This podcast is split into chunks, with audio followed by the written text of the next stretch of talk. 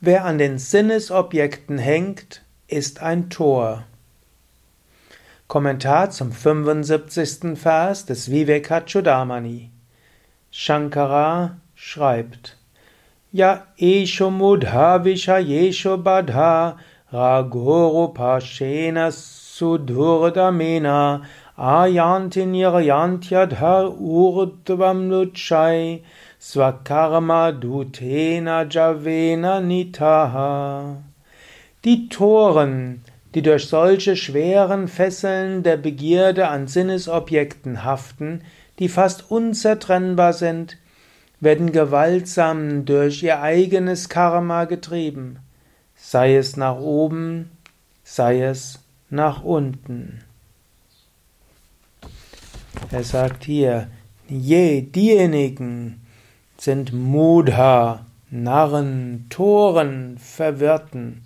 Vielleicht kennst du Mudha vom Yoga Sutra als äh, eine der fünf geistigen Zuständen. Mudha sind die Toren, die Narren, auch die hm, letztlich die Antriebslosen, die Geblendeten.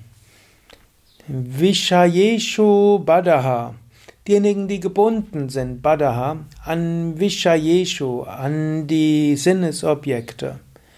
Und Ra, Ragoro, also große Raga, also große Begierden. Und Pascha sind die Fesseln. Also gebunden sind an Sinnesobjekten. Und die sind große Fesseln. Und wodurch fesseln sie? Durch Gier, durch ja, Wünsche.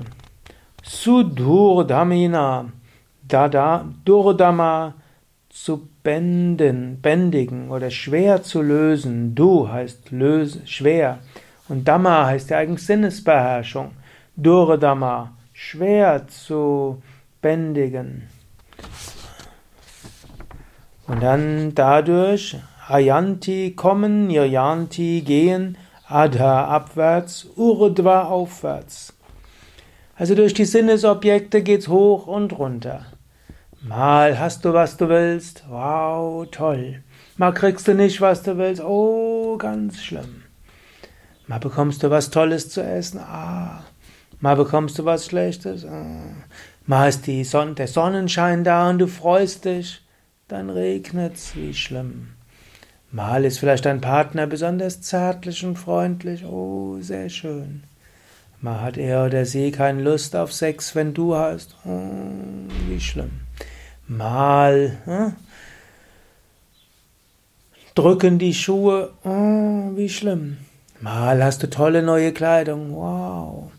Und so weiter. Die Sinnesobjekte hoch und niedrig. Der, viele Menschen sind einfach nur Sklaven der Sinnesobjekte.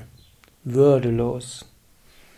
Dann sagt er hier, Swakarma Dutena, vom Sendboten Duta, ihres eigenen Handelns und eigenen Karmas fortgetragen.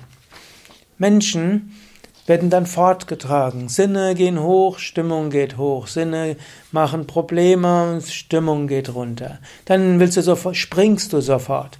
Jemand sagt dir nicht freundlich, du schimpfst sofort.